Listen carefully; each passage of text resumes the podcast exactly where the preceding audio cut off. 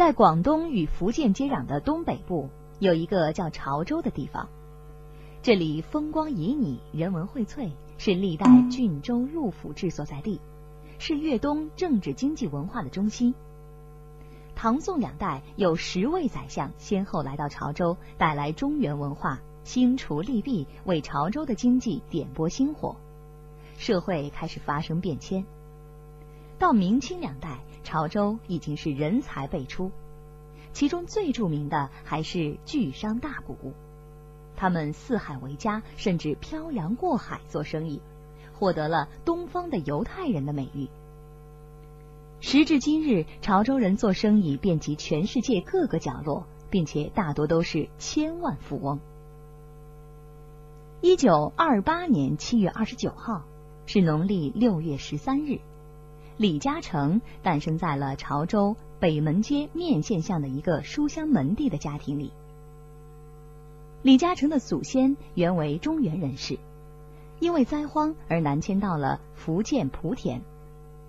明末清初年间，李氏一世祖李明山为了躲避战乱，又率全家迁徙到了潮州府海阳县，定居在了城内北门街面县巷，从此成为了粤东居民。岁月流逝，李氏家族在潮州人丁繁殖，渐渐成为城中大户。在经商成风的潮州，李氏家族却仍以纯纯中原重读之风沿袭子孙，重文而轻商。李氏家族治学风气甚浓，知书识礼，学问渊博，备受乡民的尊重，在乡村很有名望，地位也极高。李嘉诚的父亲叫李云金。从小就爱读书，十五岁的时候以优异成绩考入了省立金山中学。毕业后一回乡，就被请到了连阳茂德学校教书，是当地小有名气的教师。李嘉诚恰是世祖李明山第十世孙，他出生在这个书香世家，自幼受到了汉末的熏陶，三岁就开始读唐诗。然而就在此时，祖父去世。李家的生活越来越困难，李云京几次被迫丢下教鞭，到南阳去做生意。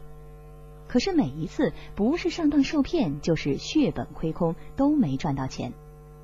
最后不得不还是回到家乡来教书，手持教鞭，艰难的维持着一家人的生活。李嘉诚五岁的时候入学读书，他聪明机智，刻苦好学，考试成绩总是名列前茅。数学成绩十之八九都是满分，但是李嘉诚放学之后常常到码头边去捡煤屑。父亲生了病，也没有钱去医院，还要兼职工作。有的时候一边批改学生的作业，一边大口大口的吐血，使小小的李嘉诚深感心痛。尽管如此，到小学毕业的时候，他已经能读《红楼梦》《老残游记》《资治通鉴》了。祖上善于读书的遗传基因突现。读到了初中，每天晚上，李嘉诚就悄悄进入族中长辈们藏书的书房，如痴如醉的看书学习。有一些书他当时不能看懂，或者是似懂非懂，但仍然凭着自己的天赋和聪颖，努力去领悟。在书房，他海阔天空的思考着各种各样的问题。常常做着读书入室、衣锦还乡的好梦。一九三零年九一八事件之后，日本一步步侵占中国北方，民族危机日重，粤东潮州抗日呼声也如潮起。少年李嘉诚最爱看的是讲岳飞、文天祥的书，爱国民族英雄的情操感动着他，激励着他。从这些英雄人物的身上，李嘉诚深深懂得了民族国家的尊严是何等的重要。少年的李嘉诚老成持重，和一般孩子不同。一九三五年春天，李云金被聘为红安崇圣小学校长。一九三七年转聘为安皮郭龙小学校长，李家的生活略有好转。一九三七年七七事变爆发，八月十三号，日军又在上海发动了登陆进攻，日本帝国主义的铁蹄进一步践踏中国，全国全面抗战爆发。读书人出身的李云京对日军入侵义愤填膺，民族气节使他不顾身残体弱，奋起投入抗日救亡运动。为了进行抗日宣传，他亲自编写了很多通俗易懂、热情奔放的抗战话剧和歌谣。在他任教的崇圣小学和郭龙小学，出现了唱抗日歌曲、演抗战话剧、为前线募捐的热潮。在潮州街头，也时常出现一身长衫的李云京振臂演讲的身影。潮州商人纷纷捐资捐款支援抗战。一九三九年六月，日军进入潮汕之后，到处烧杀淫掠，迫使工厂停工、商店关门、学校停课，人们纷纷逃往农村。李家也逃往山村避乱。李嘉诚的祖母因为战乱惊恐，不幸去世。李嘉诚耳闻目睹了中华民族危亡的灾乱，和全中国人一样深受战争苦难。幼小的心灵里播种了拯救中国、振兴中华的种子。为了生存，李云金带领一家人四处逃难，先后在汕头、惠阳、广州等地流浪。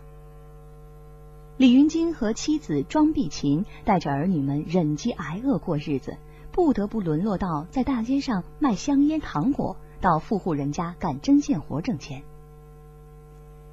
一九四零年冬天。李氏族中长辈的一位亲友见李云金全家逃荒失业，生活无着，就劝他去给日本人做事，讨一口饭吃。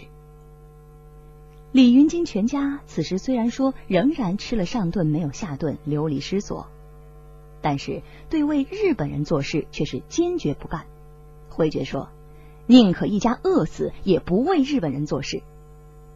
为了避免发生意外事情，李云金只好率领全家。冒着随时可能被杀的危险，躲着不时飞来的流弹，爬过一道道封锁线，步行十几天，一路风餐露宿，历尽千辛万苦，辗转到了香港。后来，一家人寄居在了李嘉诚舅父庄敬安的家里。庄敬安是一个有钱人，他也出生于潮州。小学毕业之后，到广州一个银号做学徒。因为办事勤快，获得了升至经理的地位。之后转行做了贸易生意。一九三五年，庄景安带着数百元到香港创业，因为生意不错而成立了中南钟表公司。此时已经算得上是香港华人社会的富裕人家了。但是李云京投奔七兄，并不是想依靠他来过日子。李嘉诚一家人来到香港的第二天，李云京就出去找工作了。本来他想找一个教书匠的事儿，但四处碰壁。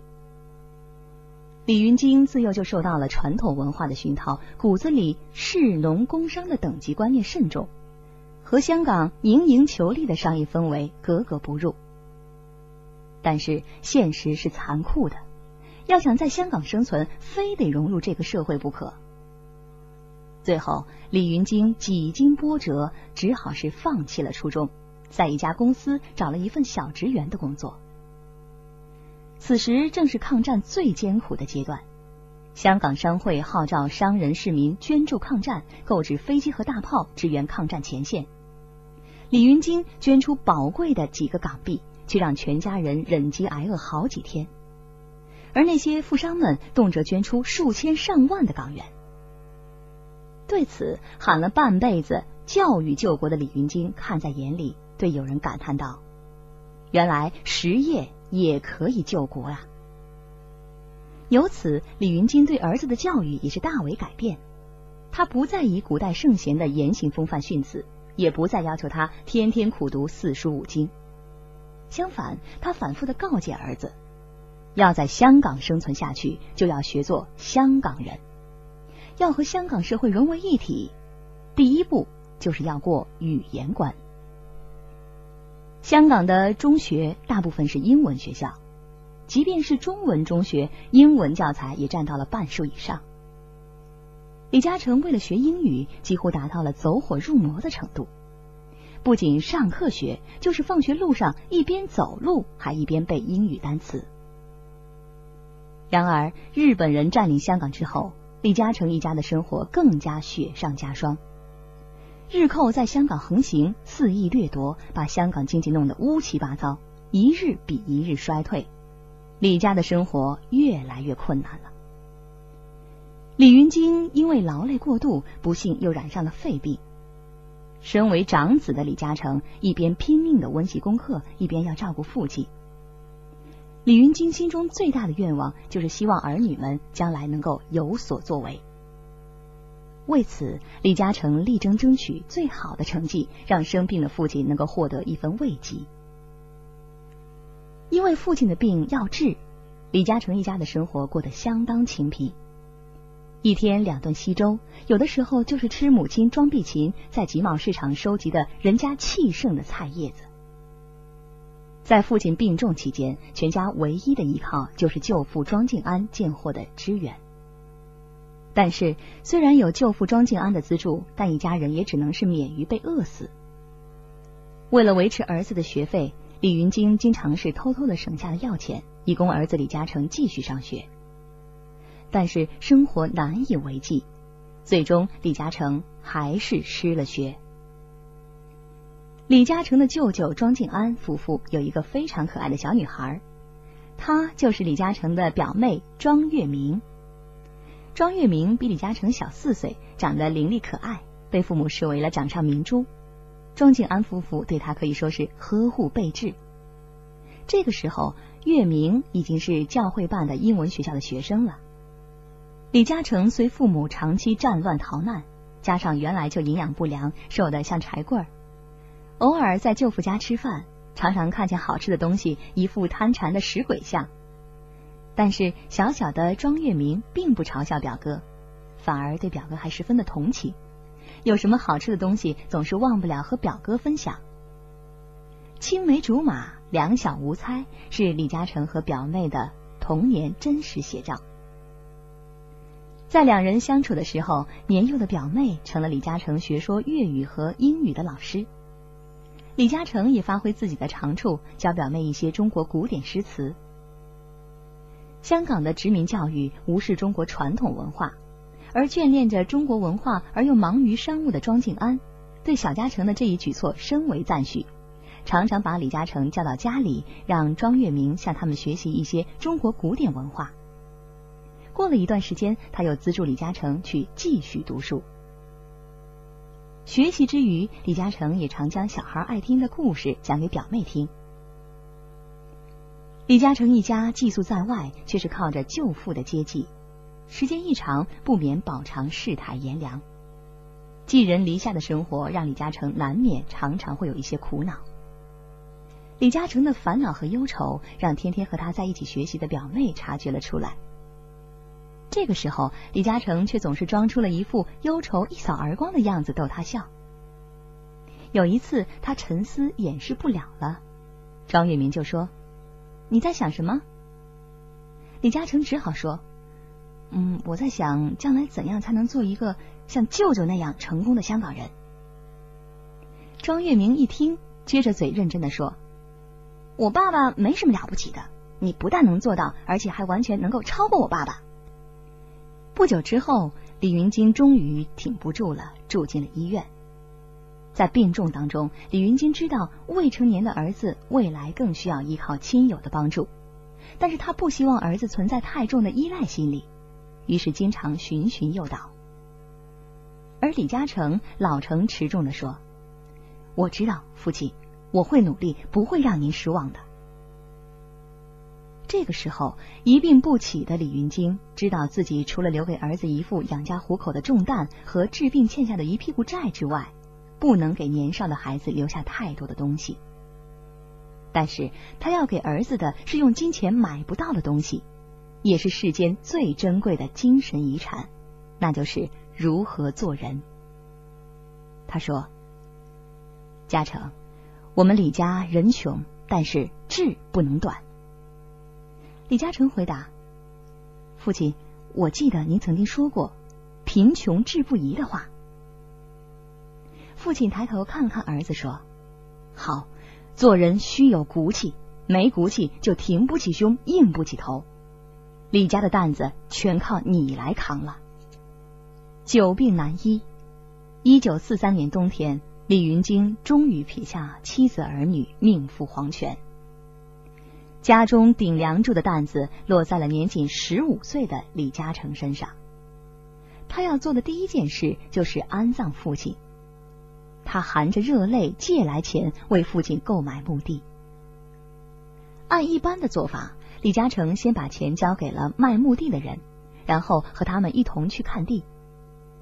可谁知道，黑心的买地人却将一块埋有他人尸骨的地给了李嘉诚。卖地人以为李嘉诚听不懂客家话，一边走还一边商量。一个说：“如何把这个尸骨给挖出来呢？”另一个回答：“嗨，今晚你我一个人拿一个箩筐，一人一担，不就完了吗？”两个人相互用客家话商量如何将他人的尸骨给移开。